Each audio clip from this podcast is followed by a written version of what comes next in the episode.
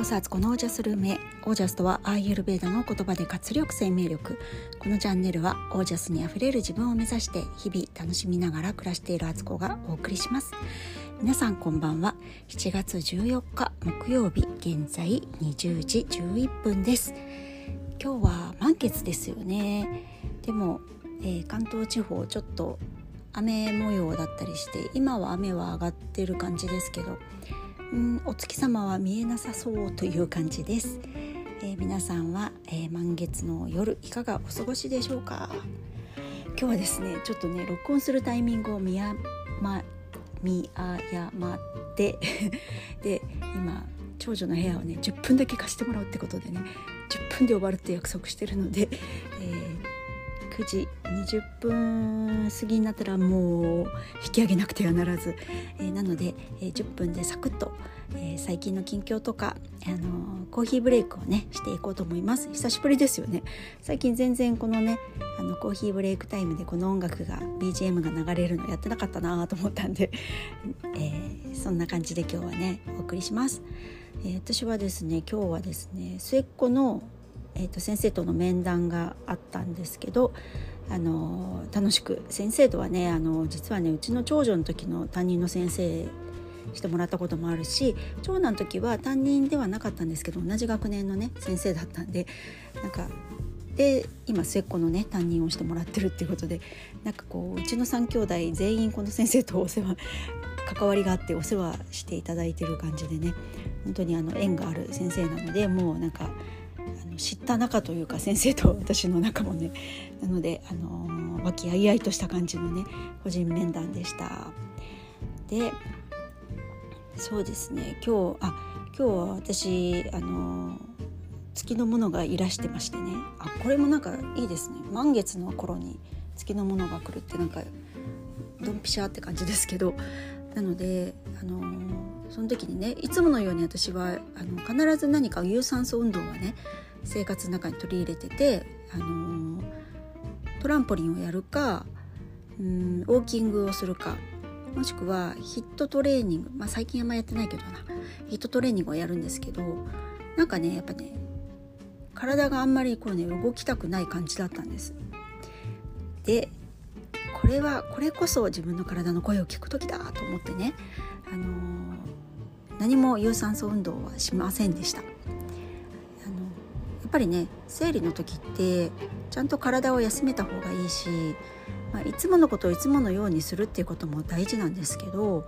なんかね今日は乗る気がしないなっていうのは何かしらのなんかサインだったりするのでそういう時あえてねいつものようにねやることをね無理してやらないっていうのもありだなって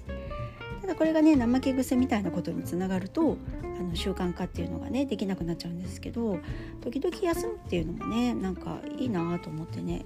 今日は特に何もしなかったしなんかね最近右側の股関節がねちょっと痛いんですよ謎に。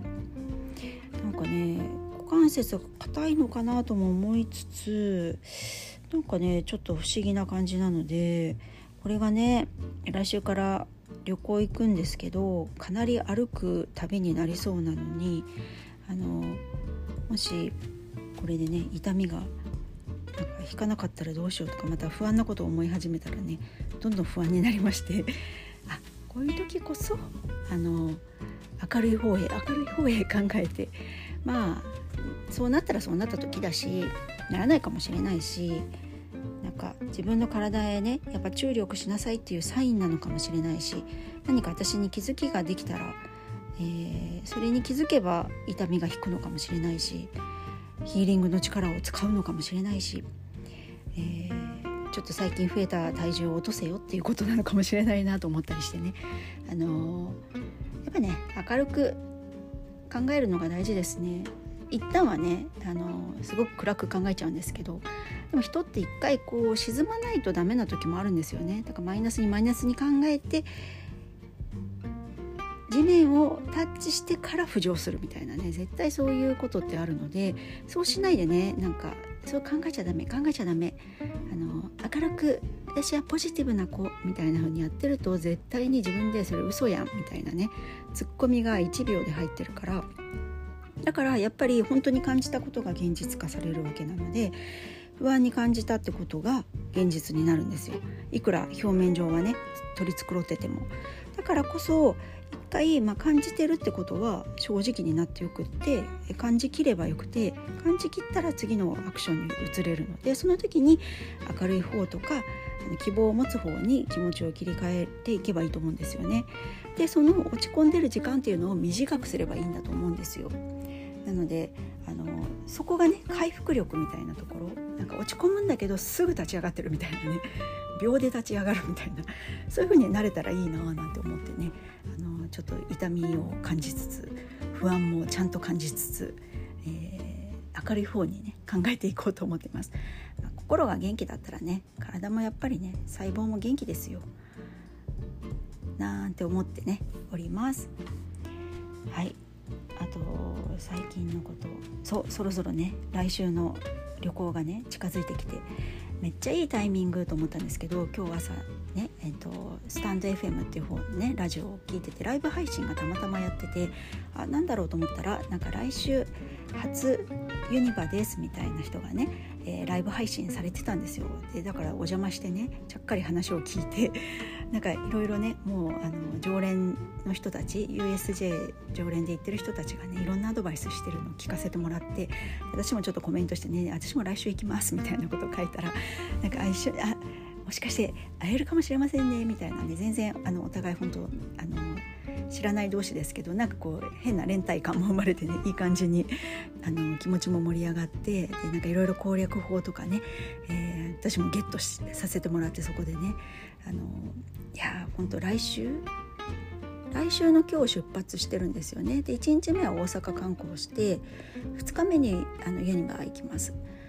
で、えー、私と子供を3人と行くので夫はお留守番なんですよ。留守をしっかり守ってもらおうと思ってね猫たちもいるのでねあの全員で行っちゃうとね猫たちも困っちゃうからあのそんな感じでね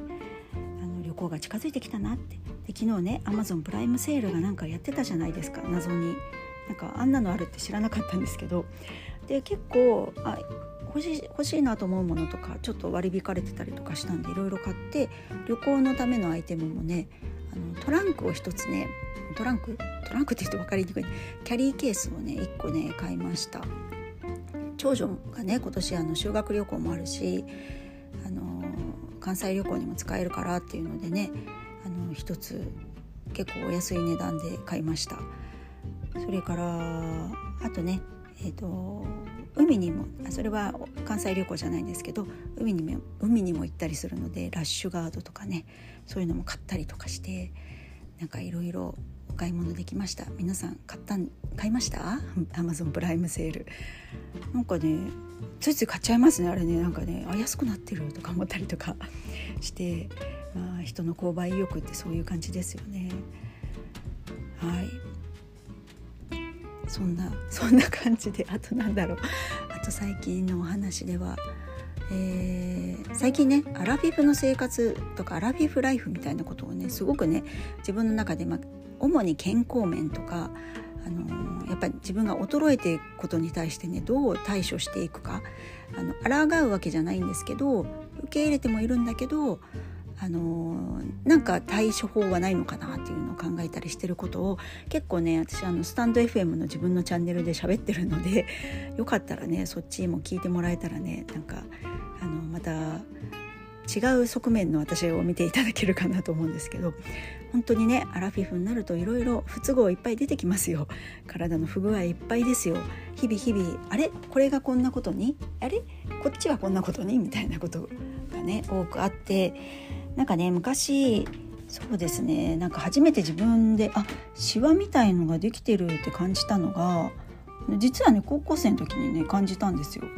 高校生の時にあ高校生だったかな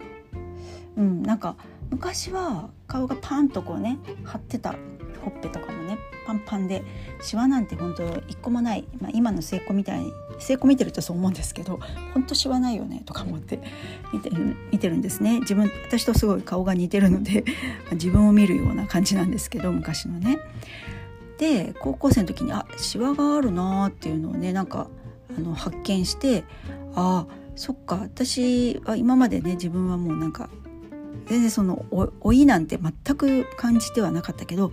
ああだんだんなんかそういうこともあるのかもしれないっていうのをちらっと思いました。まあ、そんなひどい芝じゃないんですけどね高校生だからだけど見たことないあこんなとこに線入ってたっけ？とかってほうれい線だったのかな？なんか感じましたね。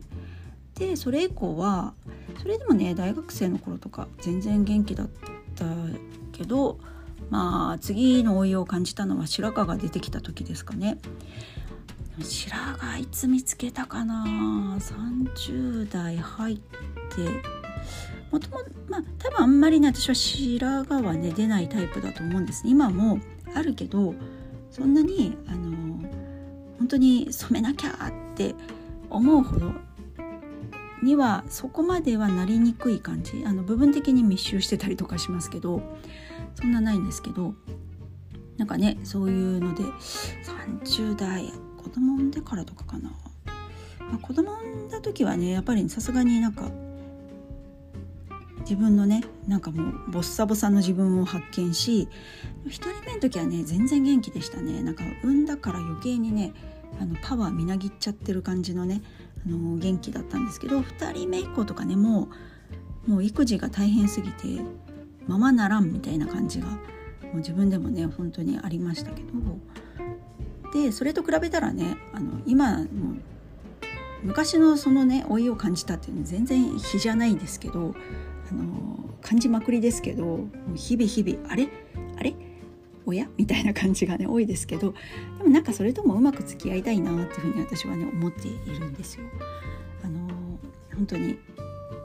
うまく付き合うあの受け入れて対処法をちゃんと見つけていくっていうね抗うんでなくて受け受け入れるみたいな共存するみたいなねそういう感じですね。なんかそんな風にしてねあの老いも楽しめたらなと思うんですよ。老いるの当たり前だし老いていくことでいいこともあったりとかしてあの余計なものが聞こえてこないとかね余計なものが見えなくなってるとかね。なんかそういうこともあるしもう自分中心自分の体が大事だからあの無理をしないとかね。そういうことにもなっていい追い方をしたいなと思ってます。カレーいい枯れ方。枯れるのって大事なんですよね。枯れていかなかったらね結構ねあのしんどいと思うんです。あの卵巣機能とかもあの自然とねもう役目を終えてね、えー、さようならってあのもう閉じますっていう感じだと思うんですよね。あの私の卵巣たちもね。だけどそうそれをねいつまでも元気な卵巣機能でいると多分ね体がね他の臓器もついてこれなくてねしんどいんですよ。だから更年期っていうのもねなんか実はあの体のために体がやってくれてるんじゃないかなと思ったりするんです。だからうまく老いるためにはあの自分の体とねうまく付き合っていく。しかるべき時にしかるべき役目を体に果たせさせるみたいなねあのちゃんと使っていくってこともすごく大事だなと思うのでこれからまだまだねあの体をちゃんとあの歩いたりとかしてね足腰はしっかり使っていこうと思っています。はいということで今日はこの辺で10分過ぎちゃった、えー、皆さんの暮らしは自ら光り輝いてオージャスにあふれたものです。オージャス。うまく枯れたら綺麗なドライフラワーになれそう。